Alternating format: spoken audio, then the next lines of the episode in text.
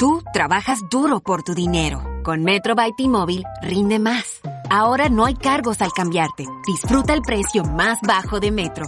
Solo 25 dólares la línea por cuatro líneas. Además, llévate cuatro teléfonos gratis al cambiarte. Metro by T-Mobile. Conquista tu día. Todas las líneas pierden la promo si alguna se desconecta sin cargos de activación en teléfonos selectos. Límite uno por línea con cambio elegible. Excluye impuesto de venta. Oferta por tiempo limitado. Aplican restricciones. Visita metrobytimóvil.com. Soy Yolanda Castro y te acompañaré con el tema Portales psicobiológicos y espirituales de la mujer. Bienvenida a Mujer Mandala Talks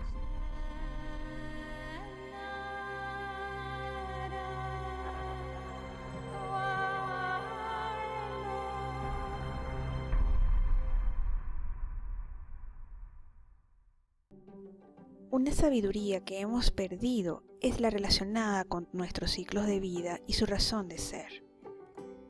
Hay una razón biológica, una razón espiritual y una razón mental para todo. Integrar lo psíquico, lo intuitivo, lo racional y lo físico es el reto que te enviamos desde Mujer Mandala para hacerte una e íntegra. Pero ¿cómo son estos ciclos? ¿Cómo los reconozco? ¿Cómo cambia mi vivencia ante ellos y honro su suceder en mí? Hablaremos un poco de ello en este espacio y espero atenta a tus dudas y comentarios. Para empezar, necesitamos un signo, una señal, un síntoma, un indicio para entender cuál es el portal y cuándo acontece. Y este signo no es otro que nuestra antigua y sagrada sangre menstrual.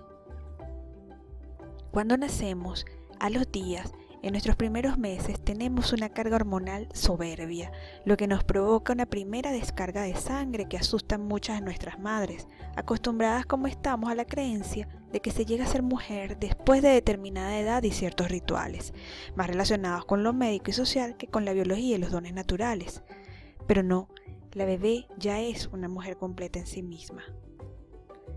Esta primera presencia de la sangre es un llamado de atención sobre el linaje y se encapsula en la indiferenciación aparente de los años posteriores, llamados edad de la latencia. Sin embargo, también sabemos que la niña atraviesa espirales de sabiduría antes de su menarquia o primera menstruación, relacionados con el aprendizaje de lo social, lo cultural y lo espiritual. Esta etapa de latencia supone que sea la madre quien se imbuya en sus misterios para poder sanarse e iniciar a su hija en el momento que corresponda. El momento de la menarquia es la culminación de una serie de procesos vitales que nos prepararon para entrar en la época de una función social y personal muy extensa, la adultez. Generalmente se habla de que la niña ahora es mujer porque puede ser madre, y realmente esto no es así. En principio porque las primeras menstruaciones son anovulatorias, salvo en algunos casos, y en segundo lugar porque la menstruación nos llega para hacernos sabias y responsables de nosotras mismas, únicas, completas.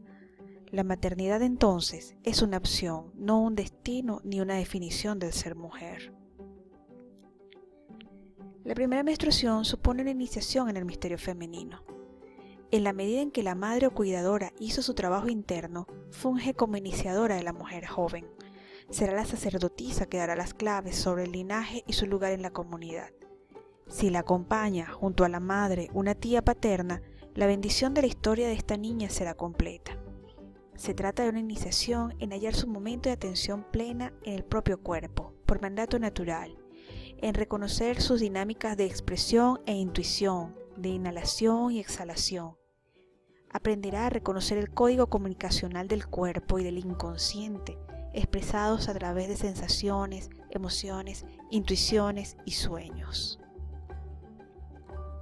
Este es el inicio de la ciclicidad regular, la luna mensual. Reconocer la ciclicidad en ti te permitirá lidiar con el afuera, mejorar tu relación con el entorno y valorar tus dones valiosos de mujer. La ciclicidad regular le da el poder a la mujer de sentirse una con la naturaleza, por lo tanto es capaz si se lo permite, de vivir una distribución del tiempo favorable para todos los roles que debe cumplir. Tristemente, nuestro afán por encajar en esquemas solares, patriarcales, de aparente normalidad, pues el hombre sigue otros ciclos poco conocidos y desestimados también, nos ha convertido en mujeres reñidas con la menstruación y la premenstruación, temerosas del embarazo y dependientes de fármacos y decires de la cultura machista.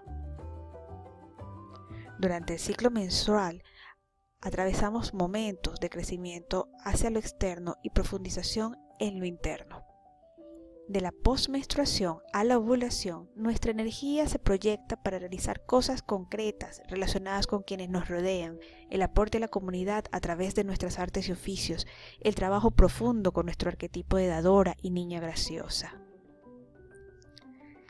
Por su parte, de la premenstruación a la menstruación vamos hacia adentro, conocemos nuestros desafíos y sombras, a la vez que guardamos duelo por lo que debemos dejar ir poco a poco nos conocemos mejor y ponemos límites cuando hemos sido demasiado complacientes en la etapa anterior.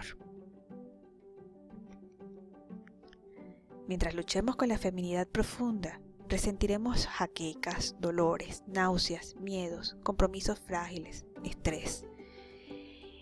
El cercar estos síntomas con fármacos o con rabia solo mantiene el estado de cosas.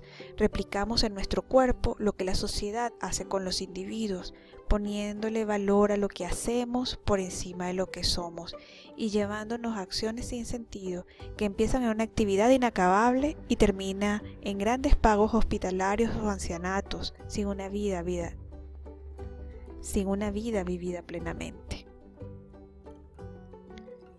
Vivir la menstruación, respetarla, descansar y escuchar los mensajes profundos de estos malestares aparentes del cuerpo es un proceso de sanación que mes a mes nos da la gracia de ser mujer.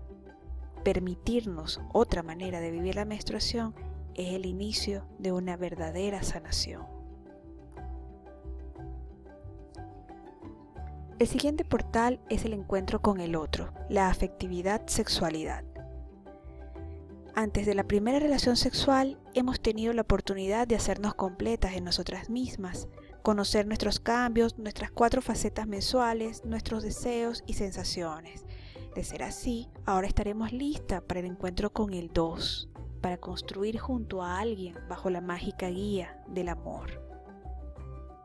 Cuando designamos como niña, menor, adolescente a la mujer en esta etapa previa, de alguna manera estamos confundiendo su necesidad lógica de ser guiada con la, imposición de un tutelaje o un paradigma de poder sobre ella que va a marcarla largamente. Este robo del poder personal nos hace llegar a la primera relación sexual, en buena parte de los casos, temerosas y delegando responsabilidades y decisiones en las personas con que ingresamos a este portal sagrado. La sexualidad recrea, según grandes culturas ancestrales como la celta, la maya, la india, la taoísta, la tántrica, entre otras, nada menos que la creación del universo. Se trata de una danza sagrada de energías que nos revitaliza y nos hace sentir la unidad cósmica original. El portal, sobre todo por parte de las mujeres, es vivido con temor. La transgresión necesaria para la creación es penalizada incluso antes de ser ejecutada. Aprendemos a vivir la sexualidad como tabú y sumisión. Es increíble el gran número de mujeres que no disfrutan orgasmos, más del 60% según los estudios más recientes. Esto conlleva el rechazo una vez más de lo femenino en ti y en otras mujeres. Es una ruptura más profunda de lo que creemos, no por no poder complacer a nuestra pareja, sino por encontrar un vacío inconsolable en nosotras mismas. La sexualidad es un camino de aprendizaje que ha implicado para la mujer una historia de vergüenza y dolor. Nos juzgan y juzgamos por la conducta sexual, por la orientación sexual, por la forma de vestir. Nos victimizan a través del control establecido mediante el fantasma de la violación, el abuso, la prostitución, el embarazo no deseado, el aborto, la esclavitud.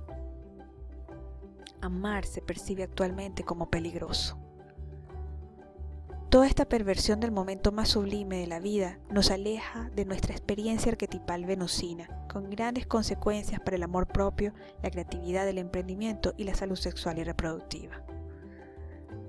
El encuentro sagrado con la pareja, en pleno disfrute de sus capacidades, su respeto y su amor, significa en las palabras de la maestra Sam Isadora hacerle el amor a un alma a través de un cuerpo.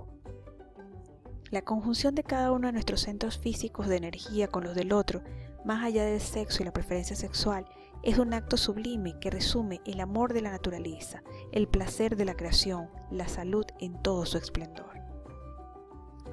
Esta sanidad, esta sacralidad, repercute en todos los ámbitos de productividad e intercambio. Es la fuerza generadora de grandes ideas, avances sociales, de todo acto ético y estético que hace posible que la vida sea digna de ser vivida.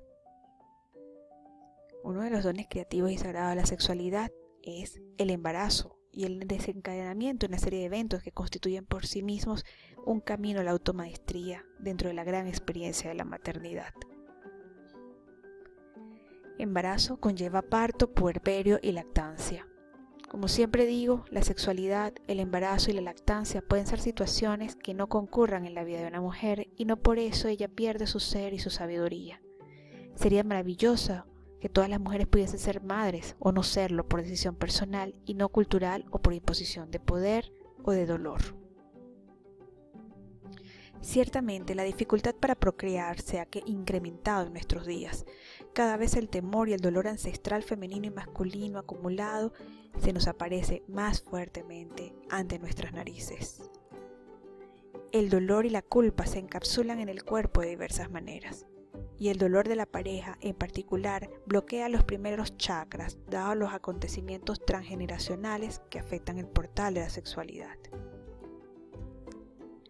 Esta época nos está inclinando a mirar este dolor y a sanar este dolor y a vivir la maternidad de una manera diferente para poder poblar al universo de los nuevos seres que necesitamos para no destruir el equilibrio.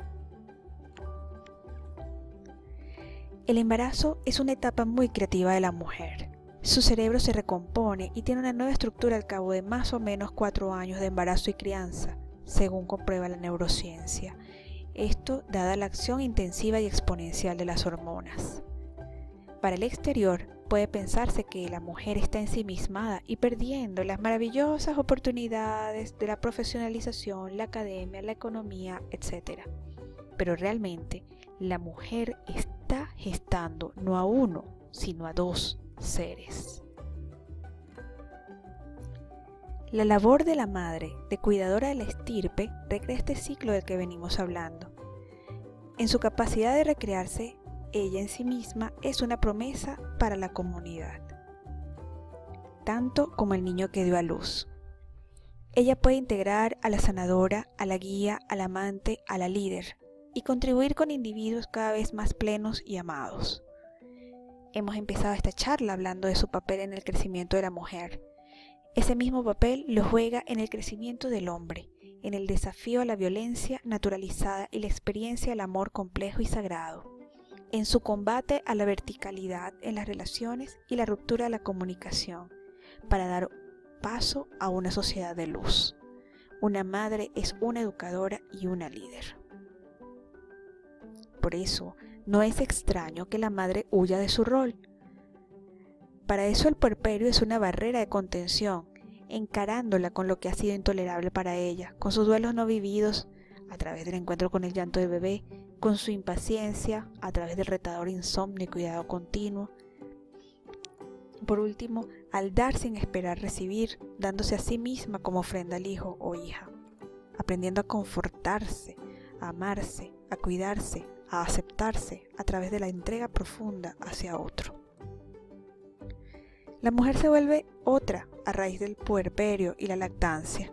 Arrasa la vieja yo para emerger una reina, una emperatriz y deslastrarse finalmente del tutelaje al que pudo haber sido sometida desde su primera infancia.